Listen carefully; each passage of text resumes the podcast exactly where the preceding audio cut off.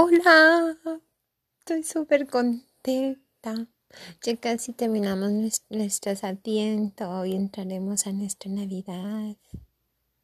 Yo espero que tu corazón esté lleno de ilusión, de conversión, de ganas de hacer todos tus sueños realidad.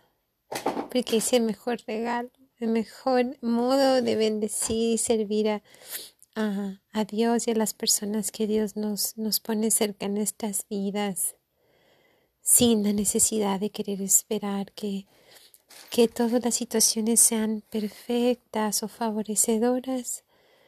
En este 2022 tienes la gran oportunidad de tomar el control de tus sueños, hacerlos realidad con nuevos hábitos, con, con muchísima fuerza de voluntad,